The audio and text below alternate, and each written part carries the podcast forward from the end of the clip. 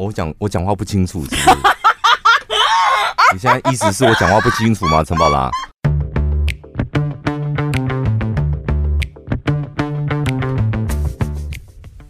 大家好，我是小潘，我是宝拉，我我是一个很重 SOP 的人，嗯，就是柯文哲哦，类柯文哲，我喜欢呐、啊，就是我、oh. 我不熟的东西，刚开始会花很多时间摸摸索，嗯。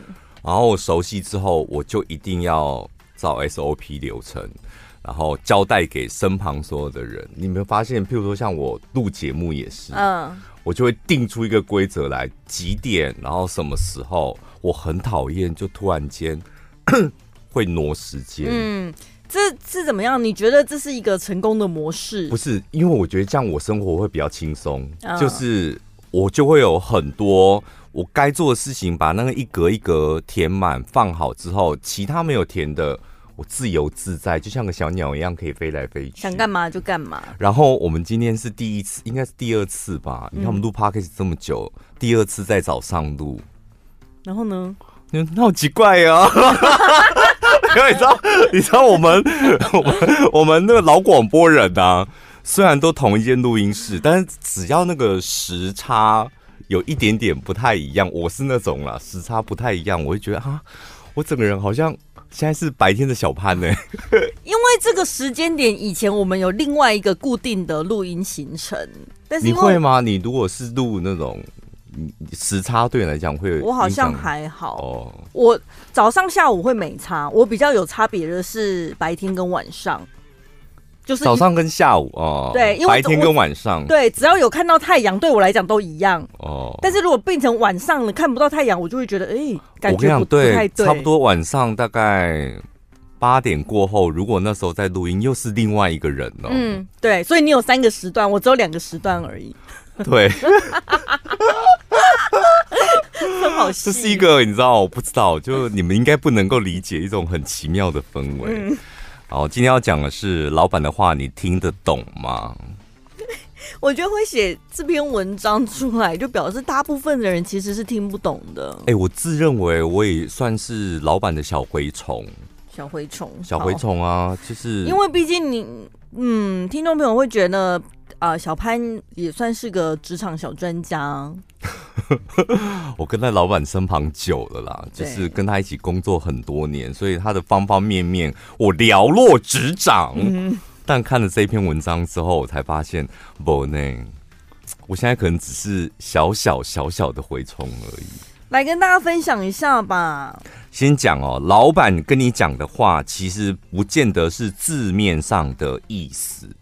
第一件事，哎、欸，你到底都在忙什么？问号。嗯，哎、欸，宝拉，你最近有什么烦心的事吗？我有被问过。后面有没有什么烦心的事？你会不会觉得有点温暖？对啊，我就觉得他在关心我啊。对啊，因为平常，因为如果以我们这种小职员，平常根本不会跟老板接触，嗯，难得会跟他接触的、就是、见面，对，可以坐下来讲话。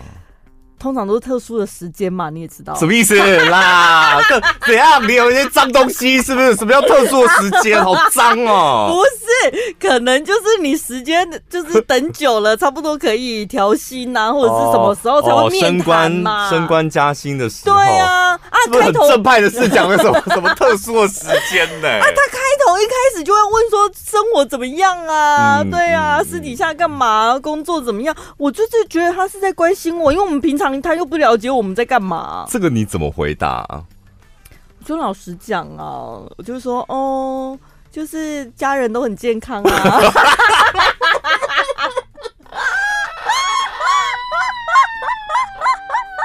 就我妈妈还没退休，还有在上班，所以我没有很辛苦，对，还不错，大概是这样子。这。怎么样？不对吗？因为他真的，我们老板真的很喜欢问私生活。对啊，他很喜欢问，其实不是说什么你在外面乱搞，就是你家人啊、家庭啊，啊，你住的怎么样啊？然后说，哎，有有没有交男朋友啊？对对对，他 很喜欢问这个。他很关心单身的同事们要多交友，多认识人什么的。像我都很喜欢吓他，只要问我这个，嗯，比如说他问啊家里的状况怎么样啊，我说非常不好，我妈还是持续跟我要钱，就她自己工作稳定，她还是持续大量的跟我要钱，然后你知道老人家就会愣住，想说啊干了哦，我现在要回什么？自己问的，自己捅这个篓子，所以我压力很大的原因来有一部分来自于家庭，然后借此跟他多要点，就跟他讲钱啊，他只要问这个什么，他不管问我什么，我都给他绕到钱这样子，好贼哦！那是因为我们老板也真的是他会体恤员工，才能够让你这样得逞。我以后也要用这一招。哎、欸，可是这个问题呀、啊。大家常常会误会你在忙什么，你有没有什么心烦的事情？可能他是拐个弯在问你说，在告诉你说你的工作表现不太理想。我想知道原因是什么？你都在忙什么？哦啊，就跟他、啊，他是也很烦吧？所以对啊，就我被男朋友分手了、啊。好，陈宝拉，嗯，你家的事，老子我一个月就是要一千万，你因为你男朋友是影响到整个公司，你想死吗？哦，我们家里就是你知道，阿妈生病了。好了，你可以下去了。叫你们经理进来，就是下个月开始你减薪五千。啊，可是这种我就会想说，有一些当然你工工作表现不好，突然。被约谈的，你自己心知肚明。嗯，一进去之后发现了，哎、欸，老板就问你说，这方面你感觉好、啊、好有经验的。工作表现不好，然后心知肚明，然后被约谈。你真的有过这种经验？就迟到啊！我们之前迟到不是都会被约谈？好，所以你然后，但是你进去了之后，发现老板突然很暖心的问说：“最近有什么烦心事，嗯、对不对？”然后你当然也会想说，他应该就是比较拐个弯的那种老板，不想要直接吐破、嗯、那种的，我就会装可怜啊，我就会想要装可怜，就讲说哦，真的很多事情才会对才会导对，那这些私生活是我真的无力去改变，才会导致到我影响到工作。嗯、然后一方面也是希望老板能够稍微体谅一下嘛，嗯、就先装可怜一下。我跟你讲。因为我们的老板，我们装可怜非常有效，所以你们自己要判断哦。就你老板是哪一类的人，有些老板装可怜，他把你往死里打，嗯，所以你要先判断你老板老板是哪一类，是真心的好人、善人、暖心的人，嗯，爱碰碰的人，就是。所以你自己在判断用什么样的招式对他。所以像你像你刚刚装假装呃演的那个，就是说什么你家的事干我屁事那种，那我就会觉得，那你前面干嘛装暖心呐、啊？这很贱呢、欸，很贱啊！我跟你讲，很多老板会用这招哎、欸，真的。我我以前我就被学校老师用过这一招，嗯，我我印象太深，所以我对于这句这句话非常有戒心，就是从学校开始。你最近有什么烦心的事？嗯。我那时候在台北读读大班，被退学嘛，退学之后就一个人到台中来。啊，台到刚到台中就是没朋友啊，然后要重新找工作，所以是又工作然后又上课这样，然后那一阵子我也很叛逆，就基本上都没在上课，就翘课这样，嗯，然后跟同学也处的朋友处的非常不好，然后有一天就被我们老师约谈，然后想说哇天哪，我真的第一次要单独跟老师。聊天当下，我是想说，反正就是他问什么我就敷衍他，这样我也不太想跟老师沟通。但是重点是一到办公室，他就说：“小潘，你最近是不是有什么呃心烦的事情？”他这句话立刻打动我，让我卸下心防。嗯，我想说，天哪！因为我那时候刚到台中来，一个人，终于有人关心我了。嗯就找工作也很累，然后上课也很累，同学也不熟，这样我又瞧不起别人，就那时候就呈现一个疯癫的状态。突然间有一个人关心我，我整个人就融化了，你知道？我当下就要跟他讲，正要开口跟他讲说我在工作还有朋友上面遇到什么问题，然后他就跟我讲说，如果你下个礼拜再继续这样翘课，你准备退学吧。然后他的故事是这样：最近有什么新版的事吗？然后我在我因为我正在融化，我没办法立刻回答他，我就正在整个人，我正在融化，然后酝酿情绪，要跟你知道，我好多故事要告诉你啊。说如果继续翘翘课，呃，可能下个月就退学了，没有事的话，先离开吧。我当当场真的第一次想打老师，不是老师，你等待的时间也太短了吧？所以我从小对于这句话，你最近有什么心烦的事吗？就戒心很重。嗯、再来就是，哎、欸，你下班都好准时哦。喂，最近大家下班都很准时哦。最近我们老板跟我们讲过这句话、欸，哎，真的哦，真的啊，因为我们大家。下班准时不是好事，我们我觉得我们公司的氛围是这样。对啊，所以他后面接的应该是说，嗯，很棒啊，大家都工作都有在时限内做完，很棒啊。先讲先讲一下老板真正的 OS 哦，你们下班都好准时哦。真正的 OS 是工作都没完成，你还老是这么早走。但他怎么会知道我们工作有没有做完？有啊，就报表拿来啊。他的老板，老板不管你工作有没有做完，老板讲说工作没有做好，没有做完，结论都只有一个：这个月赚的不够多，就这样子。老板就看数字而已啊。嗯。或业绩没有达标这样，嗯、然后他就觉得你工作没有完成。嗯。还有一点就是你没有达到老板要的门槛，然后你又早走，老板会觉得哦，那你们工作很轻松。嗯。是不是都没什么压力？嗯，是不是没有把我的压力当压力？嗯，不然你们现在工作做不好，我应该是看到你刘海粘在额头上面，然后不停的愁眉苦脸，为什么没有？老板的言下之意，好，再来这一个，这个我们老板也蛮常讲的，这个想法蛮特别的。蛮特别的，意思应该你这个二百五，你千万不要觉得你的想法很特别，因为我真的亲眼目睹过二百五当场就立刻微笑，我想说你戏啊你。因为老板会说出很特别，就表示你这个想法不在他的意料之内。真正的 OS 大部分是你这个提议太奇怪，根本不能用。因为我我们公司有一个二百五，就是非常喜欢提一些。真的很奇怪的建议，而且他每次提的时候都是信心满满，做做了好多页的 PowerPoint，然后把它印出来哦。然后因为像我们报告都是口头报告，他不是，他只要有一个很可怕的想法，他就会做 PowerPoint，然后就会发给大家三张纸，然后跟大家讲说双面哦。那个呃，每一张都是双面，所以有双面都有资料。第一页看完，往后翻一页这样。所以他的简报总共是六页，类似。然后就很认真的讲完之后，然后全场安静，然后有些人斗鸡眼，然后这时候我们大家最期待的就是看老板的反应，嗯，然后老板的结论就是嗯很特别，但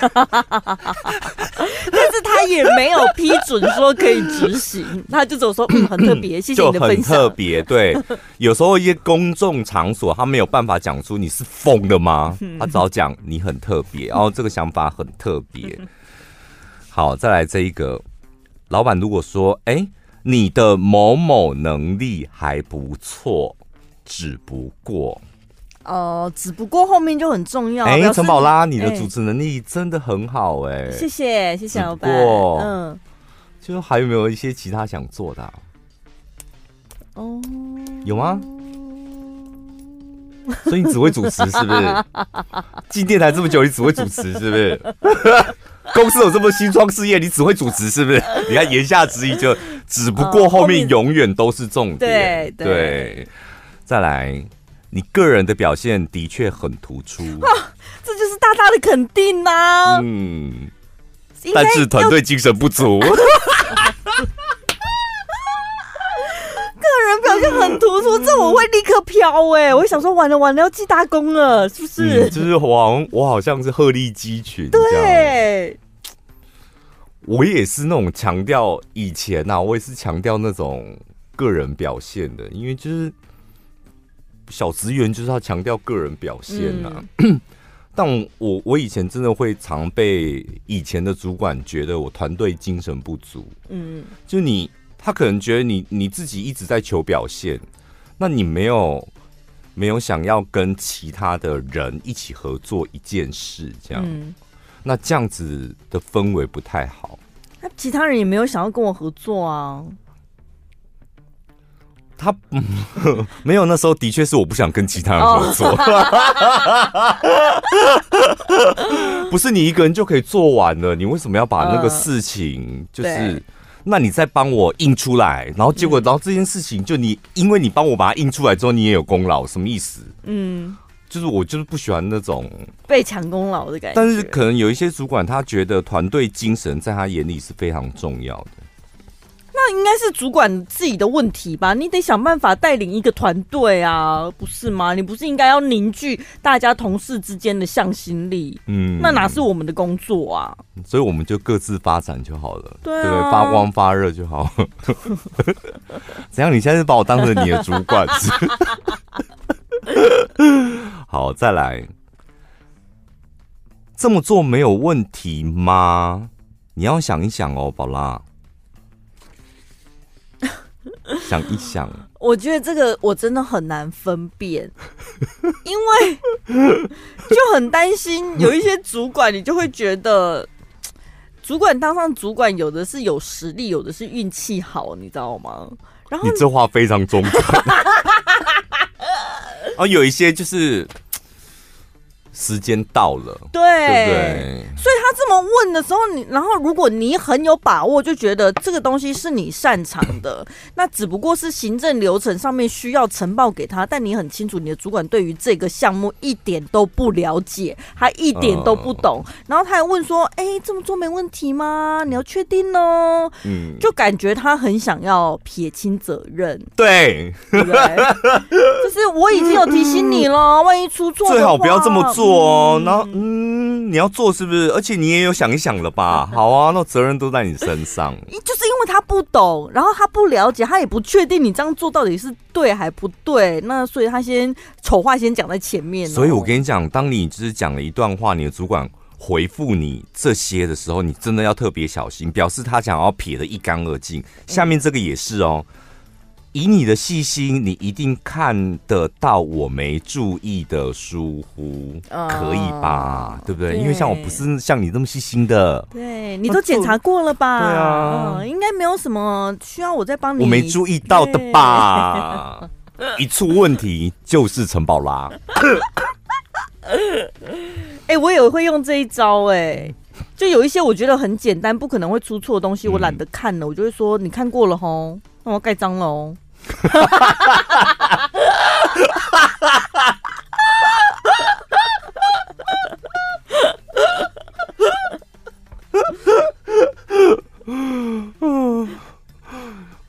盖章就要负责，对不对？就是那，譬如说，我们一一张 A4 里面，然后盖章，最后出问题就找那个，可能有四个章。对不对？四个承办人员嘛，但我还是会推责推推责任、啊，就找最大的那一个，最小的那个啊！哦、我说承办人是他哦，找他哦，哦，是这样子哦。对，我是有看过，但承办是他哦。我那时候看，我是觉得还好，没什么问题。真的哎，我们电台就是这样。因为因为像我们的认知是这样，其那一张公文，然后。各自有章嘛，承办人员，然后再部门主管，部门主管的上面一个主管，再加一个最大的。我们在签合约的时候，不都永远是找那个最大的嘛？嗯，就最大的你要负责嘛，因为这个这一条有问题，或是你没做到这样。嗯、但在电台不是哦，电台出了问题都找最小的那个。你为什么写这种东西？不是因为他是承办人，承办人你本来就要处理这些所有的合作上面出现的一些状况。那最大的那个什么时候出现？上法庭的时候才出现呢、啊，哦、对不对？以合约来讲，对对，对啊，对，因为像我们的合约都是真的有问题的，就是要要可能要上法院，所以我们永远都是找最大的。对啊，那个时候他才出来，小风小雨就找那个最小的来弄一下就好啦。什么趴数，什么上档日期，无为不为，就是承办人呐、啊。嗯，好，再来这一个。你的想法呢？你觉得应该怎么做？你应该常被问这个吧？讲一讲，讲一讲，然后你你那个场景大概是呃，老板提出了一个议题哦，大家可以，我们可以朝哪方哦？现在 AI 很红，大家朝这个方面多努力，这样子哦，好吧？多这样努力，这样，然后朝在每个部门都在做哈。然后陈宝说：“可是，嗯，那个技术还没有纯熟，我们节目的部分就要这样呈现吗？哦，我觉得这个方面大家可以再多认真思考一下，这样子。哦，好，那宝拉对这个部分你的想法是什么？那你觉得应该怎么做呢？” 我跟你讲，我如果没想法的时候，我才不会那么白目，自己那边插嘴 提问。我一定是保持安静，安静，然后可能会被发现说，哎、嗯，宝拉怎么那么安静？然后才会被点名嘛。说宝拉，那你认为呢？你有什么想法？这时候我就会说，我觉得刚刚那个小潘讲的很不错，哎，其实他的那个执行方法，我觉得可行度蛮高，而且我们大家也都能够合作。其实他就照他那样做就可以了。对，专业主持人这方面基本上难不倒我们的。就是对啊，遇到这种啊，认就是附和别人就好了。有时候看到一些就是不是主持人的工作伙伴，然后他们在会议上面被问到这一题就愣住，我就觉得，哎，你看学说话还是很重要啊。因为好像小时候教育的关系，你就会觉得被老师点名一定要给他答案，一个正确的答案。对，我真实的想法说啊，我现在就没想法。长大了之后发现，你只要嘴巴张开，发出一点声音就可以了。可是如果真的在会议当中，这个问题蛮常被问的。嗯，你真的对于这件事情，老板提的案子，然后你真的没有想法，又点到你，那这时候你到底该怎么办？你没有上一个可以推哦。哦、呃，对，那我觉得这件事情毕竟因为还蛮新的，可能大家都还不太清楚吧。然后顺便看一下旁边的人。那老板，你刚刚提到那个就是有关于合作的部分，可以再让我们了解一下吗？可不可以再说明清楚一点？我讲我讲话不清楚是不是？你现在意思是我讲话不清楚吗，陈宝拉？然后我花了十分钟，就是讲个没头没尾的，还还是不知道我的重点是什么，是不是？是这个意思吗？这种老板是当天心情不好吧？不行啦！你怎么可以叫老板再解释？不行。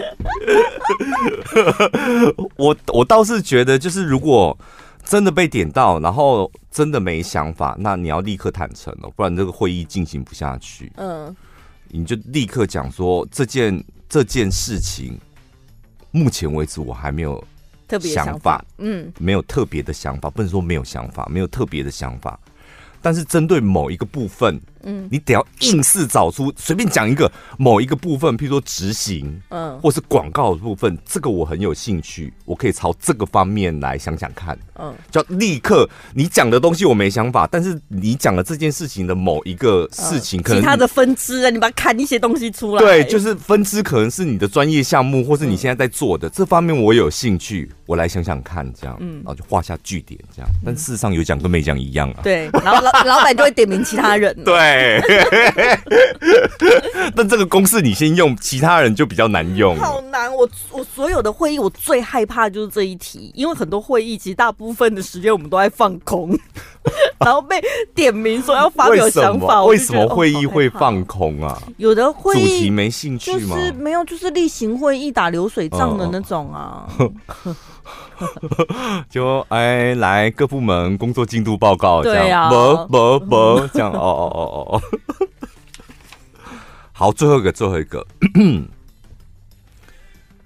呃，你的同事这件事情，谁谁谁啊？这件事情处理的不错，嗯。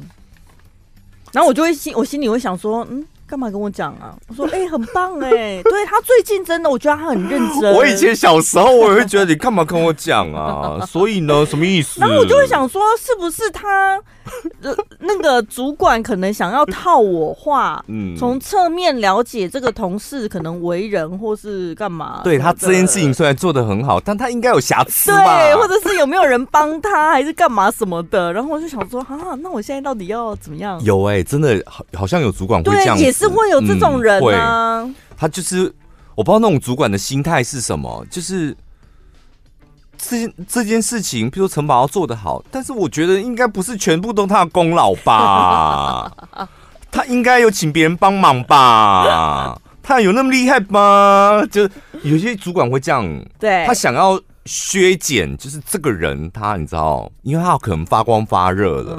嗯他可能想找一些证据证明他没有这么发光发热。同事也会，同事可能眼红那个人做的很好 啊，他就会再去问旁边的人说：“哎、欸，他这一次专案怎么这么厉害？他以前有很在行这个吗？还是他最近有什么，么模仿的人 都历历在目啊？”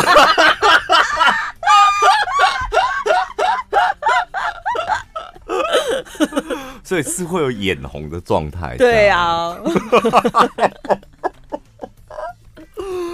哎呀，好赤裸，好真实的职场生活哦。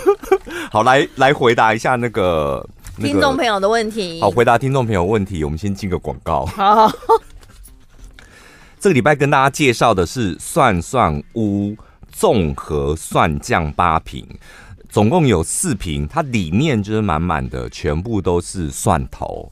然后再加很高级的油，它就是芥花油，再加盐，然后再加蒜头，所以那一罐看起来我跟你讲极度无聊，但是非常真的就是就想说把把那个蒜头 切碎，然后淋一些油，它不是蒜泥哦，它是蒜头颗粒，它它切的那个颗粒还蛮大的，所以你吃的时候是有口感，然后封在那个油里面。然后加了一点点盐，我跟你讲，那味道极香哦，超好吃，真的！你那个罐头一打开来，那个香味直接窜到你的鼻子里。对，除了说 除了说蛋糕上面不能用之外，我觉得只要是咸的东西，通通都可以加。嗯、然后你可以直接加进去当做调料，那你也可以把它当做是料理步骤其中的一环。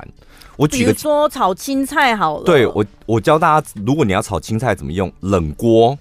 冷锅，然后一点点油，冷油，然后这时候不要开火，然后舀舀一汤匙的蒜蒜乌，它上面就有芥花油了，嗯，然后再加蒜头放上去，倒上去之后，然后把你的一把青菜就整个放进去。放进去，这时候开火，嗯，开火你只要加一点点水，你自己尊在啦。有些人不喜欢菜汤汤水水的，你自己尊在就一点点水，然后锅盖盖起来，这样就好了。用焖煮的方式，用焖煮的方式，然后只要你看到那个菜猫了，可以拌一拌，然后这时候再调一点点盐，嗯，非常完美。蒜味，然后借油香，然后还有你青菜的那个爽脆度，然后整个升级。或者是你是烫青菜，像我们中午很常吃那种水煮便当的，然后有些人觉得太清淡没味道，我们也是舀一汤匙蒜头，然后把它拌一拌，哇，整个那个香气就提升了。它那一罐里面呢、啊，百分之九十五的蒜头含量，百分之五的芥花油。然后就是你可以加在任何的地方，然后全部都是台湾制造，他们使用是台湾云林 A 级蒜头。我跟你讲，那 A 级蒜头吃起来就真的是 A 级耶，我没有办法形容出 B 级是什么样子，但你你就觉得哎 A 级你实至名归哦。蒜头怎么讲？它切好了，然后封在那个油里面，它也不会软掉，不会烂掉。它就是咬起来就是会有蒜头颗粒颗粒的蒜头。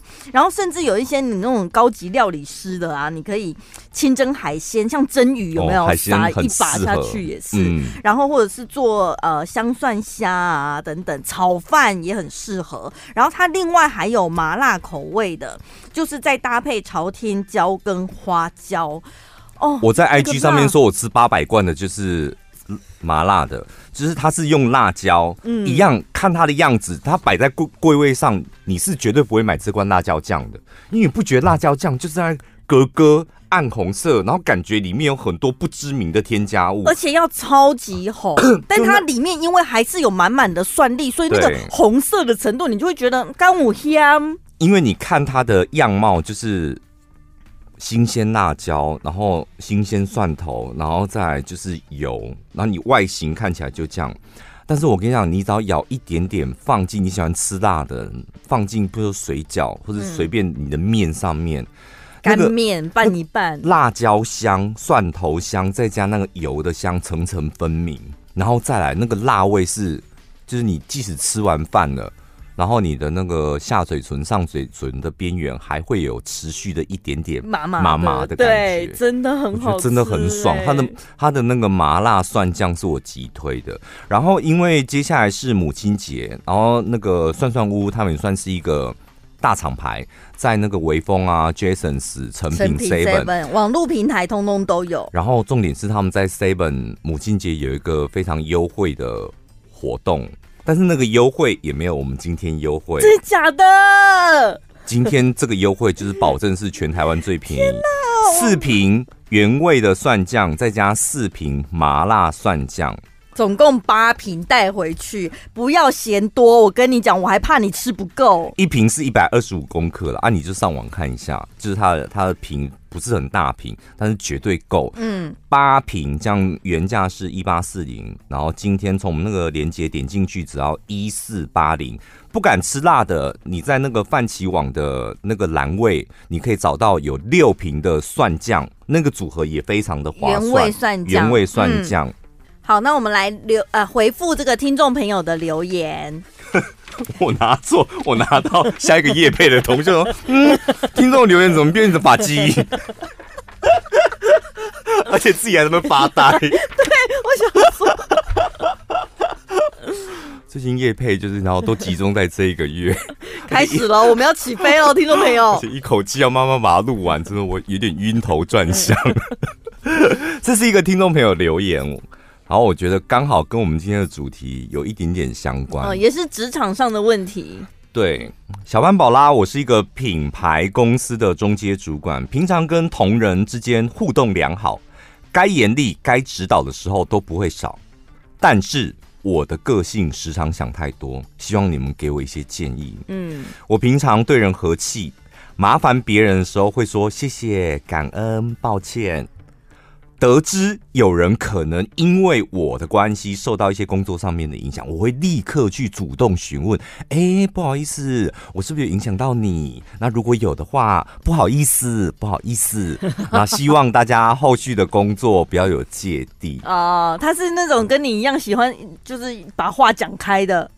要吵架把架吵干净。我跟你不太一样哦，因为我我好像很少讲事。不好意思，没有。不过这个听众朋友前面这两段应该是要在，应该是要形容他工作上面的为人。对，他是有礼貌的人，他不是那种很跋扈，因为我是主管，然后态度就很骄傲什么，他不是那种。我是温良恭俭让哦，然后实事求是，对事不对人，这种人最讨厌。就感觉你不觉得在职场上就没有一点点人的感觉吗？这比较像课本上面的吧。啊、可是我有礼貌，我有想象过要我去做。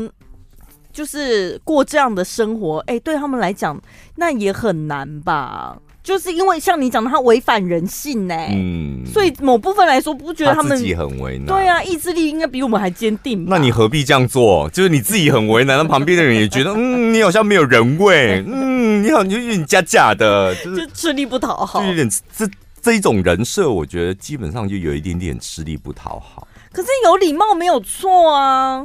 我们就是以以和为贵嘛。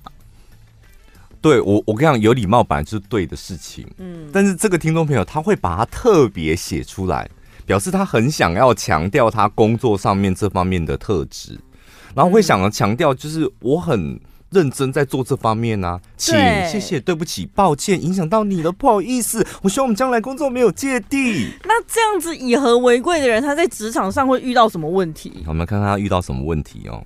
怎么办？这位听众朋友，该不会形容到这里，你开始在生气了吧？他说：“我年初呢，呃，老板在考核我的时候跟我说，某某单位的某小姐说你很凶，不敢跟你共事。嗯，说你说了什么，帮那就不要办了，诸如此类的话。他。”老板不但没有把事情搞清楚就断章取义，甚至那位小姐可能也没有把当下的情况据实的告诉老板，以至于我被黑化了。好，问题来了，你前面包装的是为人和气，不是包装。我说你前面强调 讲自己真心话，你前面强调的是对人和气，请谢谢对不起。怕影响到别人，可是你看，你遇到的第一个问题就是你很凶。呃，对，在别人眼里，他怎么会被告状说他很凶？我跟你讲，我这位听众朋友，因为我身旁真的有几位好朋友的个性是跟你一模一样的。嗯，他们就是有一种公务人员的工作特质。嗯，一是一，二是二，礼貌要遵守，然后实事求是这样。然后该道歉的道歉，该说谢谢的说谢谢。可是这种人很奇怪，通常都会被身旁的人觉得，嗯，他好难相处。嗯，然后他只要没有表情的说一件事，他好凶。对，好像因为他们在处理工作上面会有自己的坚持，而且跟节奏，然后不愿意退让，所以会让其他的同事反而觉得。虽然你嘴巴上讲了一些很有礼貌的话，可是工作起来就是很不顺利呀、啊。对，这种特质的，你可能在工作上面会遇到的困扰就是这个哦。好，好，然后接下来这个听众朋友说，后续我私下讯息给这位说我对他很凶的小姐私讯，然后跟他讲说，去年若合作上有不愉快。那我觉得，呃，跟你道个歉，这样，希望我们接下来可以更好。那叭叭叭，就诸如此类的话。然后这一个说他很凶的小姐回他说：“没事啦，说开就好。”其实这件事早在去年的第二季我就有跟老板说了。第二季哦，第二季烤鸡是第四季，我是第二季跟老板讲的，他第四季才处理，你现在才回我。这个第二季彻底的惹毛我们这个听众朋友，然后哦，那个还没讲完，他说：“现在你提出来，我了解了，没事。”呃，我们这个听众朋友就有点爆炸，他说：“我当下内心波涛汹涌，原来过去这一整年你都在假装没事，跟我们好好的，他们的座位在同一区，没想到你私下早就。”跟老板抱怨过我，提到我们的事情，甚至不直接告诉我。这一个这个听众朋友说，我们这个同事他常常要我们把实话告诉他，不要隐瞒。老天呐，我当下真的觉得我被表了。请问小潘宝拉，这个同事这样算绿茶婊吗？附注一下。他平常算是会照顾人，说话表达上都蛮正常的。其他单位的人也是有人提出，先前跟他共事的时候，他很会推卸责任，然后就举例了一些他推卸责任啊的那个事证。他现在不甘示弱，反反而换跟你告状说那个同事 的事情。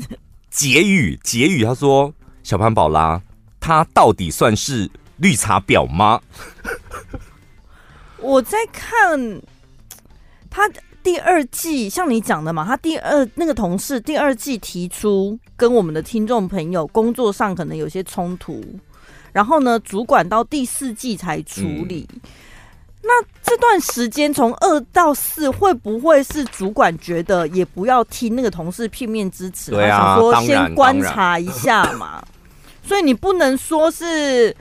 第二季你就发火，然后就说哦，所以你一整年都对我不爽 哦，原来这我第四季才知道。因为你换个角度，主管可能当下会说，诶、欸，会不会误会了？他也是可能双方主管自己跟那个同事都说要不要再。呃，共事一段时间，我们再观察看看嘛，对不对？那一定是观察到了第四季了之后，发现，哎，你怎么真的一直个性都是这样？所以主管才会叫我你进去，然后跟他讲说，哎，那个同事，哦、对，什么的。然后，然后你听到的第一个反应是说，主管断章取义。可是他找你进去，其实不就是想要厘清事情？嗯、他想要听你这边的说法吗？其实你 对啊，我们哇，对你不利。你看，我就说，我就说故事写太长，就字里行间，我们真的会发现很多问题的所在。可是也不是说这样就是你的错，因为。我知道，像我们身边，刚刚小潘有讲，我们有这种朋友。其实你自己处于这样子的状态，给别人带来的困扰，我相信你自己本身不是有意，而且你根本不晓得，哎，怎么会造成这样的效果？就是有可能你在处理公事上面多一点弹性，对不对？可能不要那么有所坚持。好啦，什么叫弹性？就是跟他们一样吗？要做不做的，然后该混的时候混吗？然后我也混一下，像他们这样子，不用今日事今日毕吗？应该是可能要设身处地想一下吧。设身处地想，那他们为什么不设身处地帮我想想呢？不是因为我不知道他们实际工作内容到底是哪里有冲突。这真的是个性问题，就是你的个性啊，我觉得在那个公司里面本来就是属于不吃香的个性。哦，你相信我，一个公司里面，譬如说一百个员工，里面起码有八十个都是在混吃等死的。嗯，呃，我今天做完，哎，偷一点时间，假装拉个屎，混个二十分钟，百分之八十都是在混的人，都混一份薪水嘛。那公司如何成长？大部分都是靠那个顶尖的百分之二十在撑起来，这样。嗯那如果你刚好是处于那个很认真，然后是那个百分之二十的，然后我跟你讲，你你你高兴怎么样就怎样，但最害怕的是你其实是那个百分之八十没有什么太大产值的，然后你是，但是个性又很负责任这样子，对，你懂吗？就是 你要转换你的心态。如果你是属于那个很顶尖的，你高兴怎么样？因为公司就公司金鸡母嘛，你高兴怎么样就可以怎么样。但是如果你不是那个属于金鸡母阶段的啊，你是属于那个百分之八十里面比较认真的，嗯，比较守规矩的，不会迟到的。嗯可能你还不在金字塔底端，但是你也只不过在中间阶段。对，就是你很容易会跟这个百分之八十的人有冲突。那你会想说，那老板是不是瞎了？为什么要挑剔我？虽然我没有像那个百分之二十那些人那么顶尖，这样可以帮公司赚这么多钱，但是我认真啊，我守规矩啊。那为什么老板还要说，呃，什么我太凶，呃，什么跟别人共事，什么，呃，让别人觉得很紧张？为什么老板要讲这种话？嗯，因为老板要安抚那百分之七十九的人，嗯，是吧？如果因为一个你，然后百分之七十九闹哄哄的，那我倒不如说，哎，宝拉，那你改一下哦，哈。你改一下之后，接下来这些问题都没了。改一趴总是比改七十九趴要来的轻松吧？你看这很残忍吧？就是我明明是守规矩的，然后我守规矩惹毛一些不守规矩的，后来好像所有的人跟环境要我跟他们一样不那么守规矩，然后混混的过生活，这样不要制造太多的纷扰，这样。嗯。这种就是传说中所谓的社畜，这真的就是社畜生活，没有办法。如果你没有办法挤到那个百分之二十的顶端的课程、顶端的人的话，那百分之八十你们就是得要在那边互斗啊。两条路嘛，你就冲冲看嘛，看能不能冲上去嘛。啊，冲不上去，那你就只能调整自己的心态。最后，最后，他他问了一个问题，他说：“同人之间都会有小团体的产生。我自己身为主管，当然不能够排挤谁，但是莫名其妙，我感觉我被排挤了。很多人跟我说，主管就是会有会有这种状况。”但是他觉得之前不会耶，就是主管好像慢慢的被孤立、被排挤这样。你们有没有身为主管感觉很孤单，甚至有点难继续做下去的时刻？求解。如他又没有具体行为，到底怎样被排挤？我跟你讲，当你当到一个主管。你开始觉得有孤独感的时候，那恭喜你，表示你快要往那个百分之二十，那你又冲进去了。如果你现在当个主管，你发现你跟大家都很好，那你就是低阶主管呐、啊，百分之一百你就是低阶主管，嗯嗯，嗯，就是一般平民老百姓的主管，就是二百五大的二百五带领一些小的二百五，就这样。但如果你开始觉得你被然后 话太狠的是，不是？等一下，那好，那如果你现在跟我讲说我要冲进去那百分之二十，为什么那个老板又会来叫我改啊？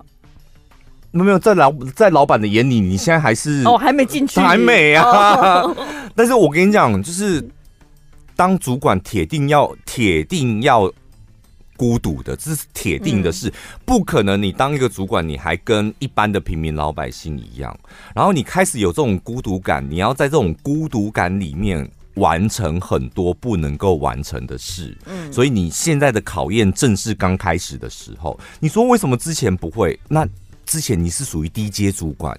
我现在讲的是心境上面的，那你现在可能要往另外一个里程迈进，对，所以你的战友越来越少了，因为大家不想要跟你一样，跟你一样好累哦，然后跟你共事好累哦，但是请你要坚持，你要坚持你想要做的事，很孤独没有错，很无助没有错，爹不疼娘不爱是应该的。你看你的你的老板，他把你叫过去说：“哎、欸，你是影响到别人哦，你很凶这样。”然后你下面的人又又感觉每个都像绿茶婊一样想要弄你。嗯，这时候就表示你正要往上迈进了。那熬得过熬不过就是看你了。嗯，如果你熬不过，就是向下沉沦，跟他们一样。那你熬过去之后，我相信明年的。年年末第四季第四季的时候，你老板可能会给你一个不一样的考核。你怎么突然好像变算命大师了？我讲真的啦，这是一个好的过程啦，啊、一个过渡期。那这种事情本来就是自己一个人的课题，你得想办法去解决它。嗯，嗯，希望你。接下来会顺顺希望明年第四季的时候，你可以私讯我们，你的老板跟你讲了些什么。我们下礼拜见，拜拜。